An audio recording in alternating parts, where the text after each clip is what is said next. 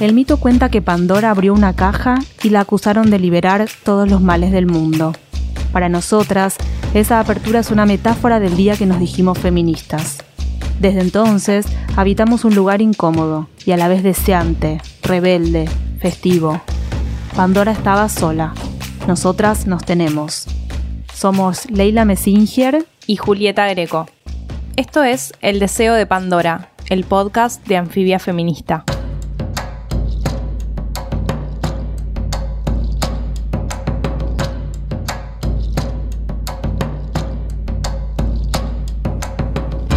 Tortillera, pliegues, amor y dolor, filosofía, ética, genealogía lesbiana, erotismo, academia.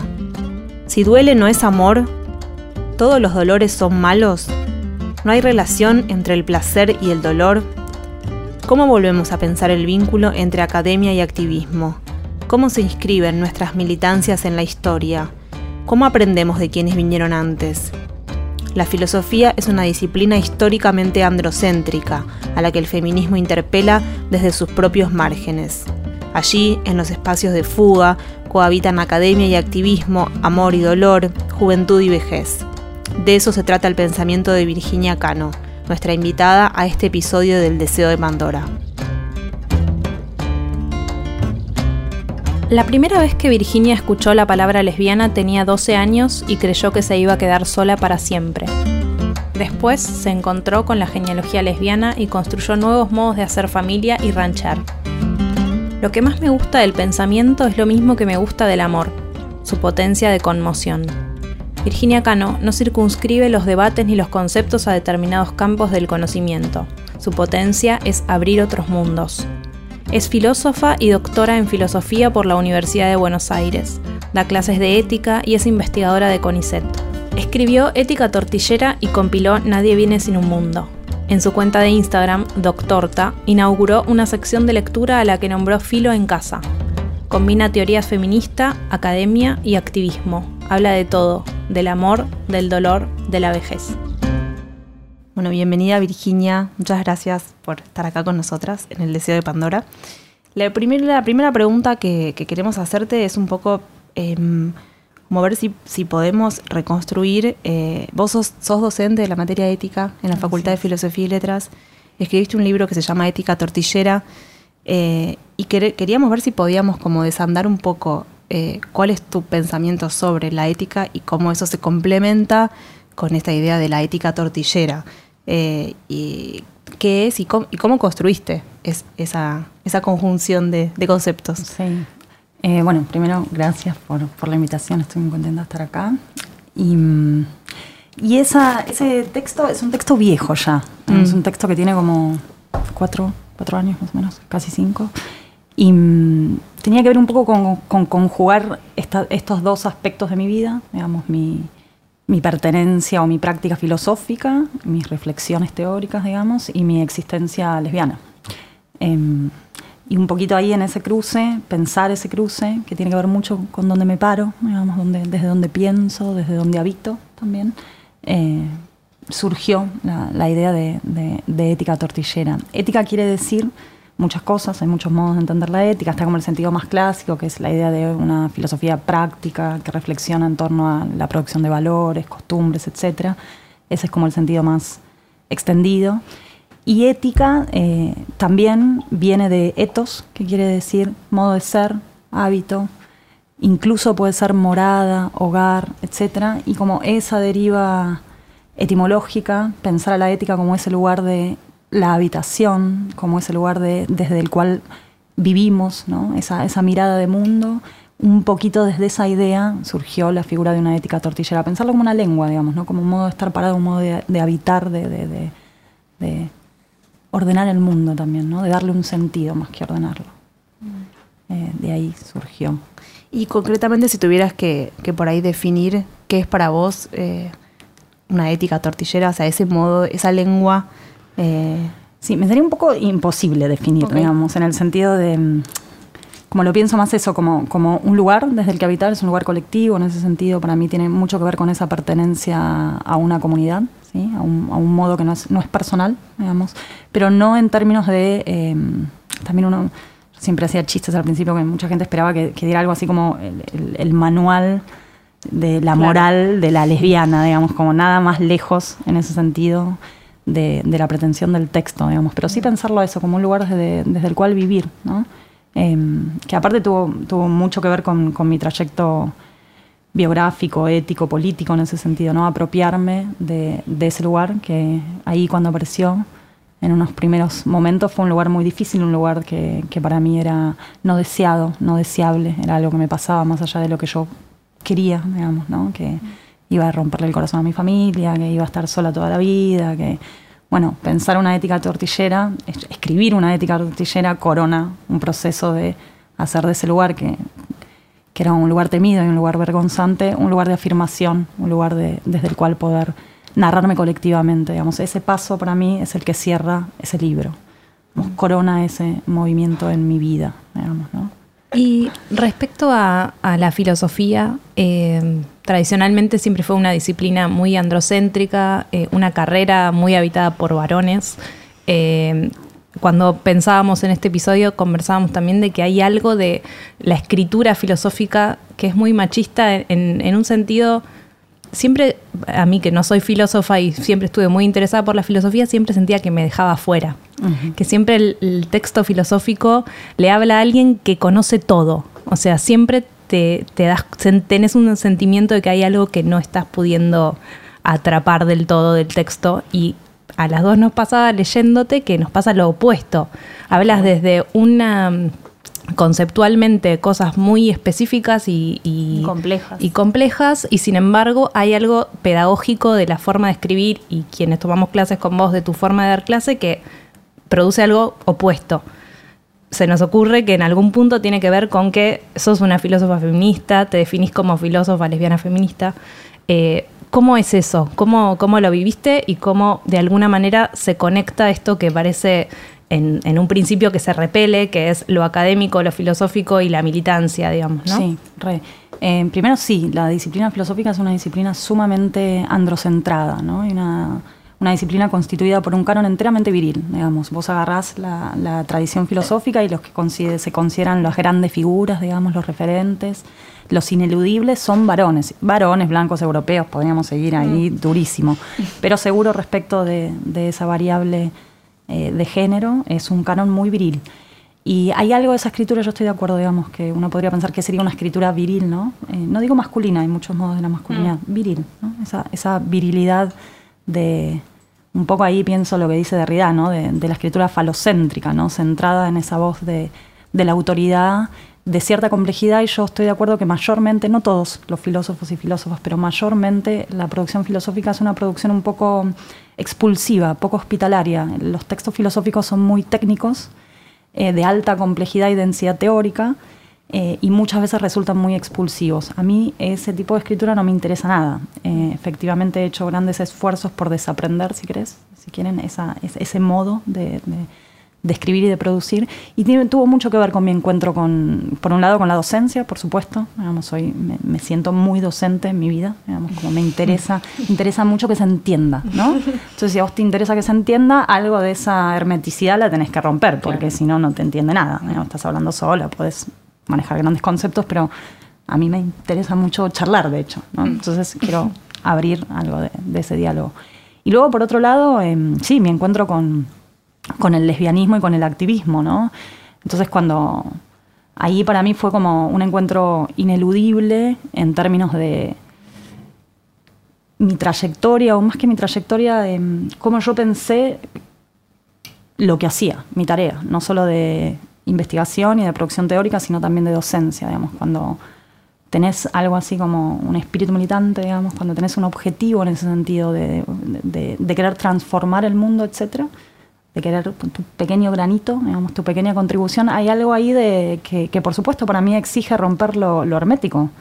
Vamos, eh, hay algo de, esto, de radicalizar ese, ese espíritu pedagógico. Pienso que la, militancia tiene mucho que ver con la pedagogía, de hecho, ¿no? Lo, lo pienso muy en, en, esa línea, digamos, con en el sentido de abrir sentidos, de acompañar procesos de reflexión, de autocrítica.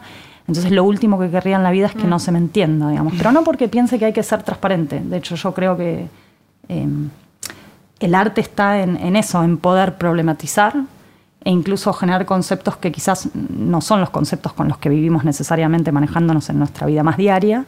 Digamos que hay algo de eso que tiene un valor en la teoría, pero volver accesible, digamos, poder compartirlo, ¿no? Eh, mm. Eh, y que no sea solo para los entendidos. El problema de la filosofía es que es un diálogo muy endogámico en algún lugar, ¿no? Se, discuten entre sí, entre esas grandes figuras, entonces parece que si no manejo toda esa discusión no puedo entender nada. Y yo pienso que para nada, que los conceptos, ahí soy muy Foucaultiana, ¿no? Es, eh, son una caja de herramientas y que está buenísimo que nos enseñen a usar esas herramientas, ¿no? Yo he valorado cada vez que alguien me enseña a usar una herramienta.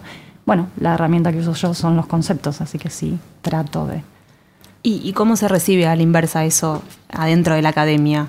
Como esta, este trabajo que vos haces por poder como usar los, los conceptos como herramientas para explicar y que se entienda y que a la vez tiene que ver con tu vínculo con la militancia, el activismo, como fuera de la academia. ¿Cómo eso se retroalimenta hacia adentro de la academia? Mi experiencia ha sido siempre muy, muy grata. Eh, de hecho, es eh, los espacios de, docencia al interior de la academia, pero también por fuera de la academia, son espacios para mí de, de gran encuentro intelectual, digamos, ¿no? De, realmente es, un lugar donde yo pienso mucho y solo pensamos con los otros, ¿no? Entonces hay un lugar donde eso ocurre con los otros o no ocurre. Mm.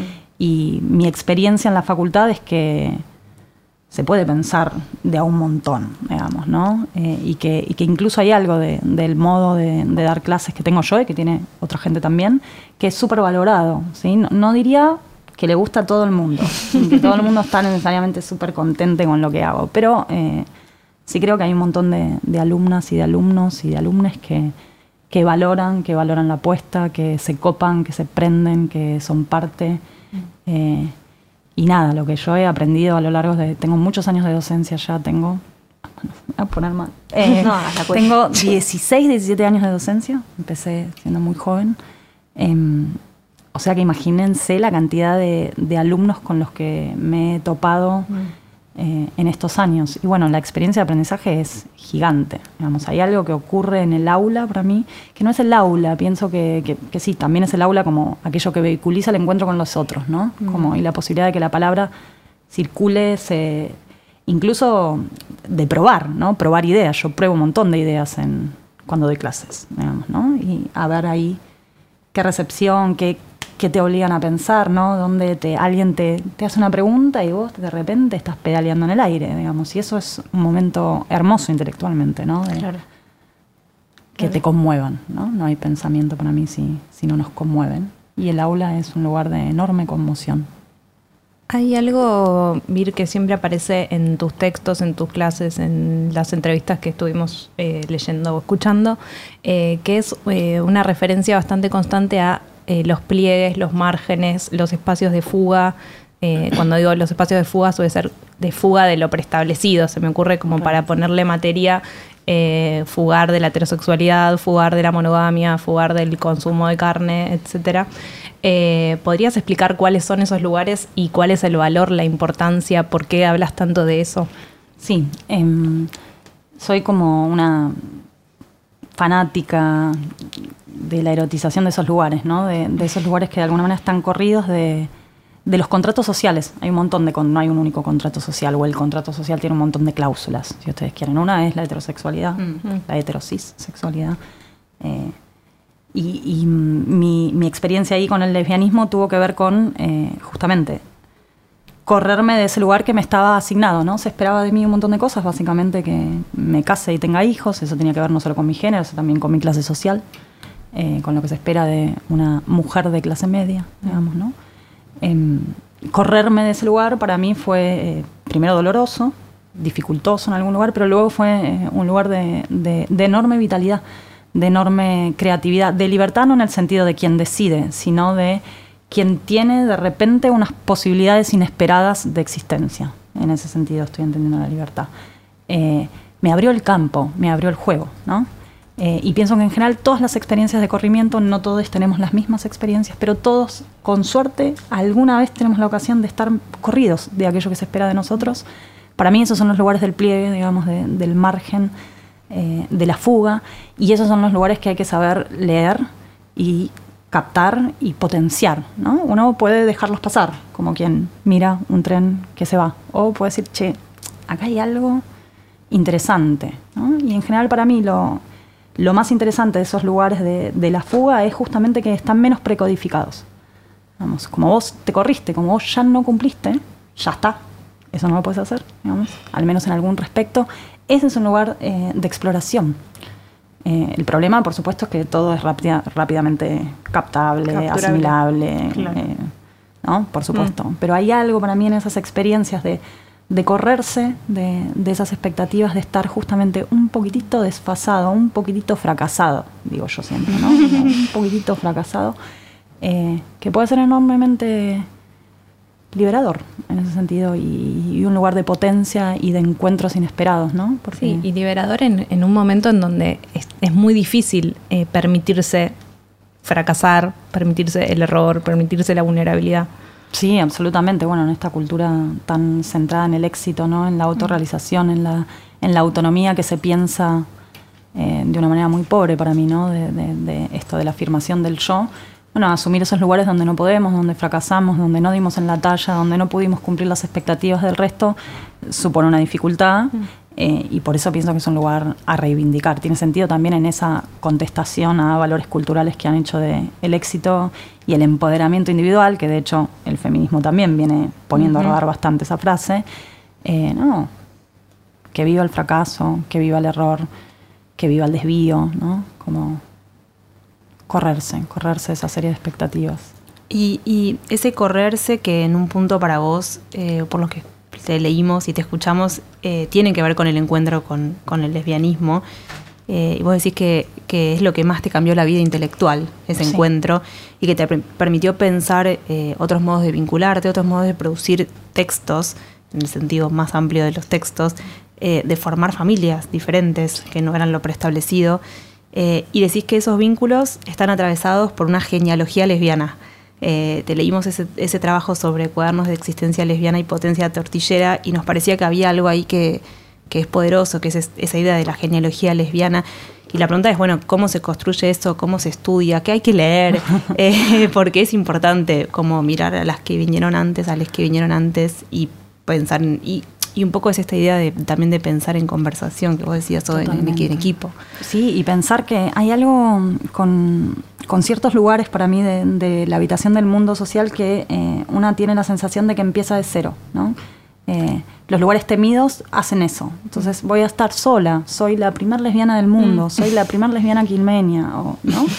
Como em, desandar eso en parte tiene que ver con recomponer una historia que está obstaculizada, no porque no exista, no porque no haya herramientas, sino porque no está democratizada, diríamos, ¿no? No está a la mano, no está, claro, no está visibilizada. Entonces es un, es un laburo ahí em, a contrapelo de la memoria oficial, digamos, ¿no? La memoria oficial, diríamos, es heterosexual. Mm. Eh, reconstruir memorias eh, minoritarias de alguna manera, que para mí tuvo que ver con el lesbianismo, pero hay infinitas y no hay tampoco un único lesbianismo, ¿no? Mm. Eh, tenía que ver con, poder, eso, ampliar el horizonte de lo colectivo, ¿no? Y, entender también que ese lugar tiene sentido a partir de esa historia, ¿no? Eh, el lugar del lesbianismo tiene sentido también a partir de la historia de la invisibilización de la existencia lesbiana y de colectivos que se fueron organizando y de comunidades que se fueron organizando en torno a esa palabra. Podría ser cualquiera, podría ser otra. ¿no? Bueno, mm. sin embargo, es esta. Comprender algo de esa historia eh, también es, eh, fortalecedor. Y, en, y en, esa, en esa lectura hacia atrás, ¿con qué te encontraste que te llamó la atención, que te despertó interés, que te identificaste, que dijiste, ah, acá hay algo que me da la, mi primera maestra lesbiana para mí es Val Flores, de quien hablo cada vez que, me preguntan. Sí, me encanta. Es, tiene una escritura con una potencia increíble, digamos, y con una pluralidad de estilos también, que, eso fue una de las cosas que a mí en, su momento, pero también ahora, ¿no? Me, enamoran un poco, ¿no? De, de su modo de escribir, como esa, esa capacidad de pasar de la poesía al ensayo, al relato autobiográfico, a, viste, como nada, como un, un indisciplinamiento epistemológico, justamente, ¿no? Que, y escritural que, que es conmovedor. Eh, y ella fue como mi primer gran referente, aparte porque producía teoría lésbica. Entonces era como, ¡Ah! ¿Existe alguien que produce teoría lésbica? ¿Sí? Y después, bueno, empecé a leer, hay un montón de gente que produce Mm. teoría lésbica. Em, muchos de los referentes tuvieron que ver con referentes más em, institucionales y, y- y más de, de contexto del norte, digamos, ¿no? Wittig, Butler, Mm. no sé, como...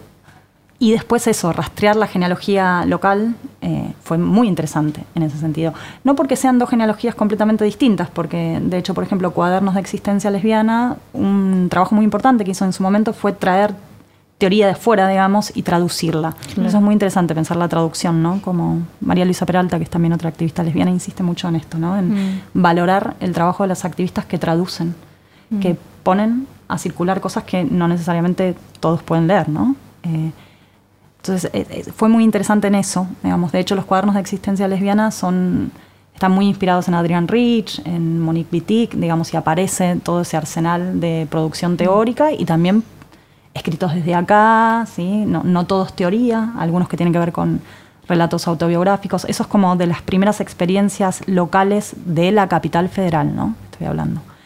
Em, de, de producción y circulación de, de escritura lésbica. ¿sí? Salían, eran unos fanzines, algo lo que nosotros diríamos mm, más cercano al fanzine.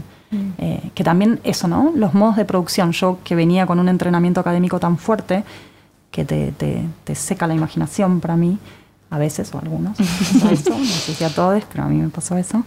Eh, ver otros modos de producción, esto, me interesa tal texto, me junto con tres amigas, lo traduzco, lo hago un fanzine, lo imprimimos y lo repartimos en la marcha, punto, se acabó. digamos, como, y eso es hermoso. Eso es Adriana Carrasco. Eso es Adriana Carrasco, Ilse Fuscova, son como los dos grandes referentes, pero eh, había varias personas, ¿no? Ahí activando y colaborando, pero ellas son efectivamente las... Sí, y, y es interesante en el punto en donde vuelve un poco esto de, del pliegue, en el punto de que es algo que ya existe. O sea que esta cosa de lo que vos decís, soy la primera lesbiana quilmenia, como tengo que inventarme de cero, y en realidad hay un, hay un pliegue, hay una grieta, un espacio que no se ve, pero que está ahí a donde, a donde insertarse. Re, re, re, re. Y, y es eso, ¿no? Es, es, es, es la capacidad también de poner a resonar historias, ¿no? Eh, Tiene sentido y no hay, por eso digo, no hay una única genealogía y no tendría ningún interés, digamos, en clausurar las genealogías. Lo interesante es cómo uno narra su propia historia, dónde te inscribís. Esos trayectos también son azarosos. Desde con quién te topaste, qué textos te recomendaron, qué lengua lees o no, digamos, quién te acercó a una traducción y qué te tocó, qué te movió. Digamos, para mí eh, las genealogías intelectuales y políticas y afectivas, vitales en general, tienen mucho que ver con eso, ¿no? Con personas, textos, momentos que te cambian, te alteran, te transforman, te conmueven. De hecho, podés leer capaz un texto súper reconocido y a vos no te hace nada, ¿viste? Lo leíste, no. Pero te llegó un poemita de una amiga y la flashaste en colores, ¿viste? Y ese texto para vos marca Ahora, eso, esos pliegues para vos que, que- que evidentemente tienen que ver con tu trayectoria eh, o sea, de- intelectual y académica, pero también de vida, con tu biografía. em, ¿Sos consciente en el momento en que eso sucede o, o tenés como una reflexión posterior para... Ay, no lo sé, que un poco se inventa, que un poco hay algo de, de quien mira atrás y relee, ¿viste? Como Claro. uno hace eso con su propia vida todo el tiempo, Mm. significa, puntúa, y después a veces como que te das cuenta, no sé, se- seguro con textos como hay una respuesta corporal para mí. Claro. Como, por lo pronto, si lo quiero seguir leyendo, no, yo no soy de esa gente que empieza un texto y lo termina. No. Para nada. No es leo lo- necesario. no, alguna vez sí, digamos, tengo que preparar una clase. Algún libro leí. Algún libro leí Entero. sin querer entero.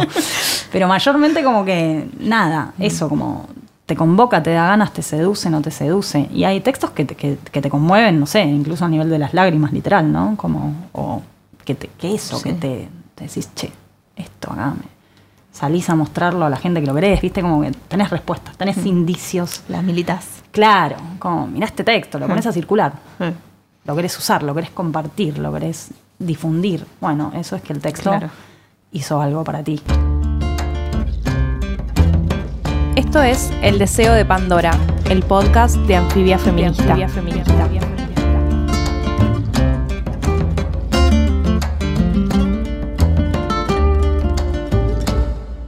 Dentro de todos los universos que el feminismo se puso como a problematizar, denaturalizar y eh, complejizar. Eh, uno es el de los vínculos amorosos y una de las consecuencias de esa problematización es esta frase como de eh, el amor no duele o si duele no es amor y demás. Vos encontrás relativamente problemática esa, esa afirmación. ¿Por qué? Sí, la encuentro problemática. Primero, igual la entiendo. Entiendo por qué compañeras, compañeros hacen un graffiti, un cartel, una intervención donde se oponen a la idea de que el amor duele, digamos, frente al imperativo de que el amor romántico siempre duele o que el dolor es una prueba de ese amor romántico, tiene sentido una respuesta. Ahora pienso que esas respuestas a veces em, tienen sus riesgos y que está bueno ver el riesgo. Digamos, para mí pensar amores que no duelen es primero del orden de lo imposible, no sé cuál es la experiencia que tienen ustedes, pero hay algo de, los encuentros con los otros que nos arriesgan y que es lo lindo, que es la potencia también, ¿no? Y que a veces salimos lastimadas, a veces salimos heridas, eh, a veces defraudamos o nos defraudan, a veces no pasa lo que esperábamos. Y que pretender eh, que eso no esté es, primero, insisto, poco realista y, y luego em, poco estratégico, diría, ¿no? En el sentido, yo quiero pensar el amor de una manera que pueda vivir mis experiencias reales de amor, de encuentro con los otros, ¿no? Y, de, ese riesgo. Incluso, aparte porque creo que hay que valorar ese riesgo, que no hay que temerle tanto al dolor. Digamos, me mm. parece que eh, tener una visión demonizada del dolor es un problema porque el dolor es parte de nuestra vida. Digamos, mm. es así como el placer, eh, el riesgo y el cobijo está todo mezclado, ¿no? Eh, y hay algo ahí de de pensar para mí ficciones amorosas que rompan con el libreto romántico y con el imperativo de que el dolor es una prueba de ese amor, pero que sin embargo le den lugar justamente a experiencias que son ambivalentes. ¿sí? Yo creo que hay algo en la vida que tiene mucho que ver con eso, digamos, ¿no? con no pretender em, quedarse con un solo lugar, digamos, ¿no? incluso con visiones muy moralizadas del dolor, como si el dolor fuera malo y sentir placer fuera siempre bueno. Y yo no pienso para nada eso. De hecho, creo que hay placeres que pueden ser muy problemáticos. Y mm. pienso que hay dolores que no están mal, que son parte, que son constitutivos, que incluso aprendemos de esos dolores. O que son el costo, ni siquiera porque haya que decir, bueno, del dolor salimos siempre fortalecidas. No sé. A veces sí, a veces no. Pero hay algo de que, no sé, pienso esto, que, que yo quiero el riesgo. Quiero el riesgo del encuentro con los otros. Y si eso implica que me en la cara, está bien, estoy dispuesta. Mm. Prefiero eso a pactos inmunizados de, bueno, no nos vamos a dañar, digamos, vas a hacer tal cosa. Vengo hablando mucho de esto, como cierta ficción de que podemos controlar el encuentro con, con los otros, ¿no? Entonces le, pedimos ciertas garantías. Y a mí ahí no me va nada, esto es como un mm. contrato laboral con una multinacional, mm. digamos, no, yo no me encuentro con la gente para eso. eso es algo que sucede cuando se abren como cuando rompemos un poco el pacto heterosexual o la monogamia y de repente aparecen otros, no sé si lo heterosexual, pero sí la monogamia, ¿no? Como, bueno, entonces eh, vamos a, pactar cada, una de los, cada uno de los pasos que vamos a tener dentro de estos vínculos. Ahí pasa, ¿no? Un poco también, porque si no hay una idealización también de, digo, volvemos a convertir eh, esa idealización del príncipe azul que te viene a buscar en, bueno, entonces tengo un montón de... vínculos sexoafectivos eh, y tengo tantas pautas que no puedo doler, no puedo amar. exacto. Sí, y aparte de eso, es una ficción muy liberal, digamos, ¿no? De, de, control y gestión de los vínculos como si fueran insumos en nuestra carrera afectiva, no sé. No sé a dónde vamos, porque tampoco creo que vayamos mucho a ningún lado. Eh, y la figura del contrato es una figura medio compleja para mí, que, que se reivindica mucho, ¿no? Incluso la, todas las, las, discusiones en torno al consentimiento mm. están muy ligadas a esta idea de que uno puede decir que sí o que no primero como si fuera siempre tan claro, como, si, como si una lo tuviera tan claro. Claro, como si una no fuera muchas veces el sí y el no a la vez, mm. digamos, y ahí ya, ¿qué, hago con esa figura? ¿no? Mm. Y, luego de, esto, de, aceptar que, que no lo podés controlar, digamos, y que, y que está bien. Y que está bien. Hay un, ahora me acordé en esta lógica de los fanzines que se pusieron a circular en algún momento, hay uno eh, de Butler eh, sobre el consentimiento, en donde ella dice algo así como, ¿quién tendría sexo si supiera exactamente todo lo que va a ocurrir? Totalmente. Como en esta cosa de, bueno, hay algo de lo impensado, de lo indecible, de lo, de lo inadvertible que se pone en juego. Mm. Sí, y que eso es lo más lindo. No, no digo, no, no sé, no, quiero hacer una bajada de línea, digamos. También estoy hablando de lo que a mí me interesa de los mm. encuentros con las personas en general, sean eróticos, sean afectivos, sean intelectuales, ¿no? Como, ¿qué es eso? ¿Qué es la capacidad de sorprendernos y de vernos transformados en ese encuentro? Si yo quiero controlarlo todo, no estoy dispuesta a verme transformada en ese mm. encuentro. Y para mí hay algo empobrecedor en ese modo de aproximación, ¿no? Eh, alguien que quiero muchísimo y que que es como alguien de quien aprendí en tantos sentidos, eh, me decía que lo más difícil era acompañar allí donde justamente rompemos un poco el pacto, digamos, ¿no? donde es imprevisible, donde que, que, algo del amor tiene que ver con poder acompañarnos incluso allí donde no necesariamente ni esperábamos y quizás ni siquiera queríamos mm. ir, llegar, estar. Bueno, yo estoy de acuerdo. Hay algo muy amoroso en pensar que podemos seguir acompañándonos, incluso más allá de los pactos y las primeras intenciones. Digamos. Y eso es muy difícil, no lo podemos hacer mm. siempre. Hay que ir a terapia. No sé, puede ser, hay que, hay que vivir esa complejidad, digo, y también a veces vale la pena y a veces no, etcétera, ¿no? Una se fija ahí. Y hay algo eh, que te escuché en un conversatorio sobre este tema, eh, que era, vos decías si el tambaleo, que el tambaleo del yo es constitutivo eh, del amor, del pensamiento, pues decir otras cosas del duelo, de la fiesta. Pero sí decías algo así como, bueno, hay un modo de doler que sí hay que abandonar, el que está previamente preestablecido, digamos. ¿cómo la pregunta sería, ¿cómo construimos nuevos modos de doler y nuevos modos de amar? Sí, es re difícil y seguro no tengo una respuesta cerrada. Creo que hay algo de, de, la práctica, de hecho, ¿no? Es muy fácil escribir un texto. Mm. Lo difícil es tener prácticas eh, que de alguna manera se corran de esos lugares.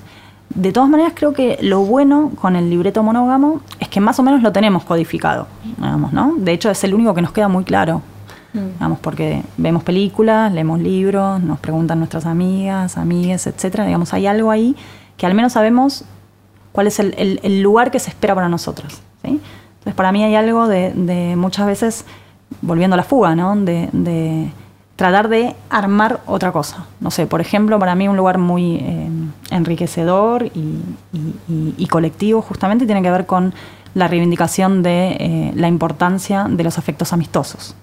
¿no? Frente a una jerarquía que instituye a la pareja como el lugar afectivo más importante y más pleno, bueno, desarrollar eróticas de la amistad, digamos, ¿no? Mm. Eh, ese es un lugar que eh, podemos explorar y que abre un montón de dimensiones. No hay una única manera de vivir una amistad. No, todas nuestras amistades son iguales. No todos los umbrales del erotismo de la amistad son, son, iguales. Pero sin embargo ahí hay algo para mí que es interesante y que, y que está relativamente cercano a experiencias posibles, ¿no? Eh, como esto, bueno, empezar a cultivar y a trabajar nuestras amistades, darle lugar, ponderarlas, digamos, ¿no? Eh, esto, ¿a quién llamás para ir al médico cuando tenés que ir a la guardia? ¿Llamás solo a tu pareja? ¿O te puede acompañar una amiga, un amigo, digamos, ¿no? Eh, ¿Esperás aparte que tu pareja, de tu pareja que te acompañe, pero no así de tus amigos? Me parece que hay lugares donde una puede ir empezando a, explorar. No sé, ese es el que me viene a mí ahora. Eh, mm. Son múltiples.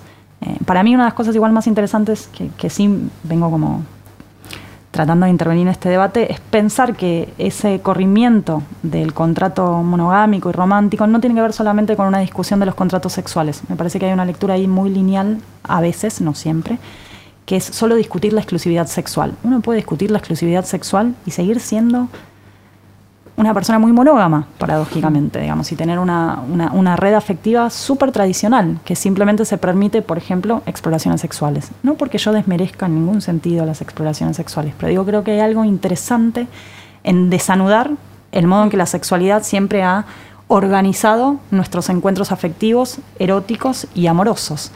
Descentrar la sexualidad es también dejarla ir un poco, pensar que no siempre es lo más importante o lo único, digamos que eh, tenemos que trabajar, reivindicar, no ahí quedamos para mí muy presas, sino solo pensando en la sexualidad, no sé si cogemos o no, con cuántos cogemos, con quién coge.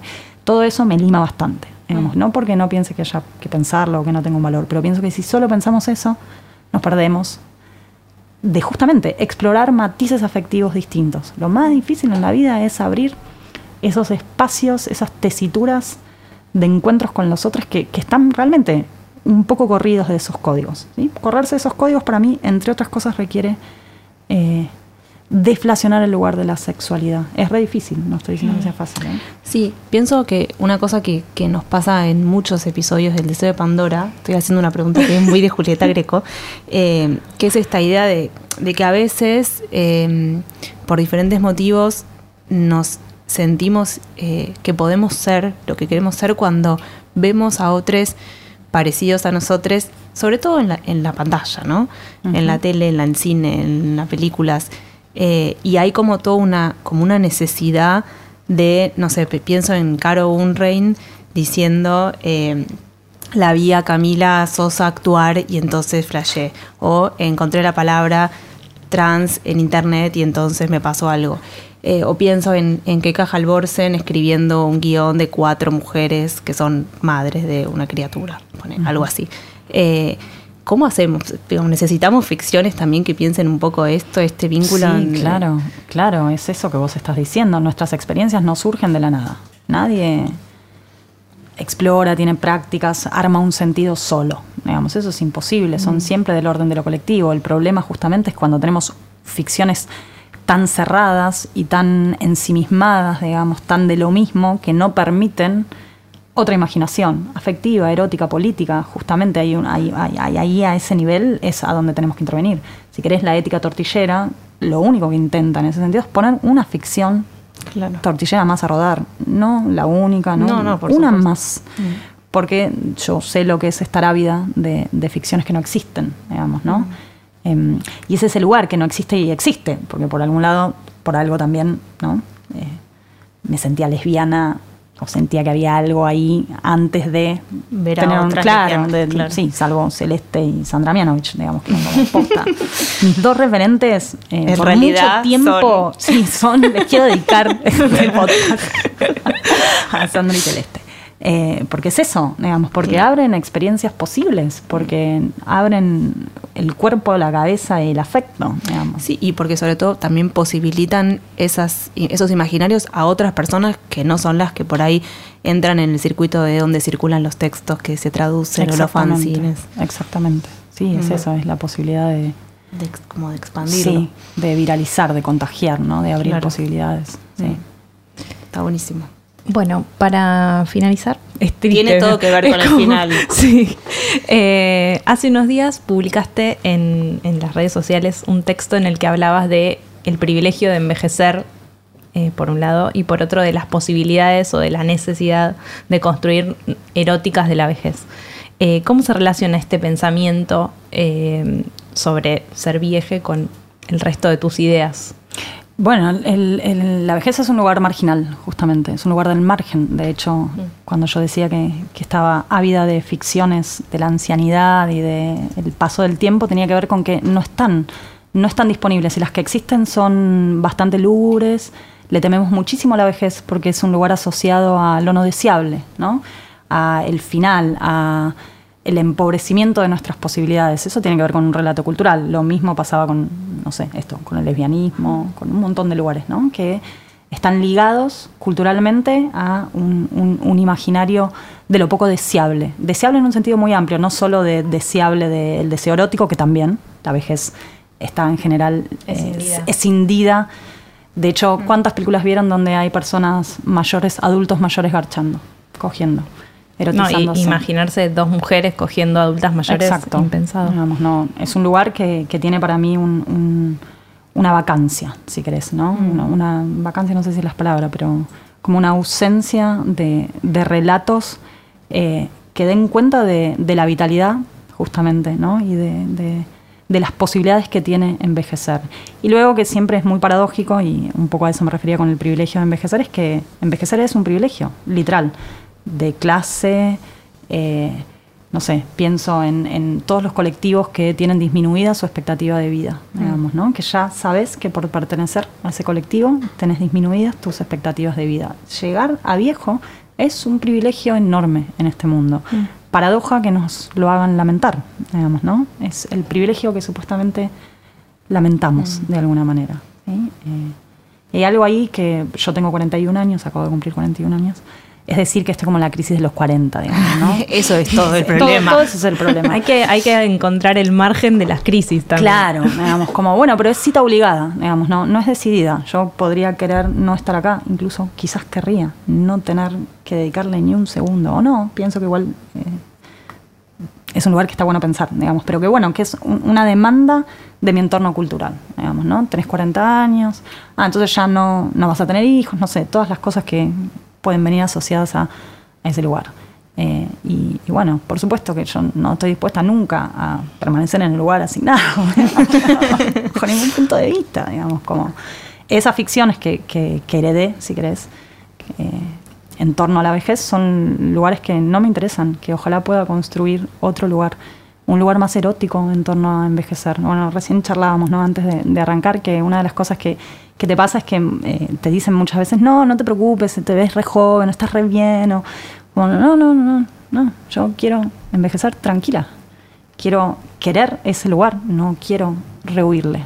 No estoy diciendo que esté ahí, de hecho, escribo mm. textos en parte también para tramitar la, la, ambigüedad. Hay un lugar donde no puedo dejar de reconocer que me pesa, me pesa igual, no hay libro, no hay feminismo, no hay, digamos, que mm. consiga erradicar completamente eh, eso, el mandato cultural, digamos, ¿no? Donde sentís que perdés algo. No sé. No sé. Pienso que siempre perdemos y ganamos. Como cada etapa de la vida tiene que ver con perder y ganar algo, ¿no? Son posibilidades, digo.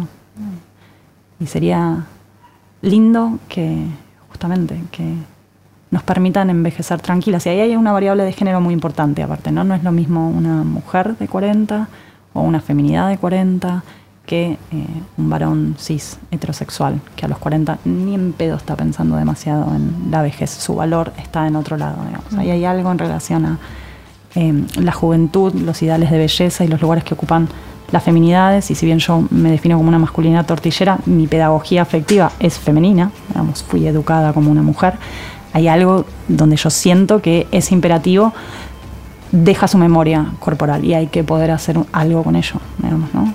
El texto era un poco una reflexión sobre esa vivencia. Esto fue El Deseo de Pandora. Somos Leila Messinger y Julieta Greco. En la producción estuvo María Mancilla. Escucha todos los episodios de El Deseo de Pandora y los demás podcasts de Revista Anfibia en revistanfibia.com. También puedes suscribirte en Spotify, Apple Podcast, Google Podcast y tu app de podcast favorita.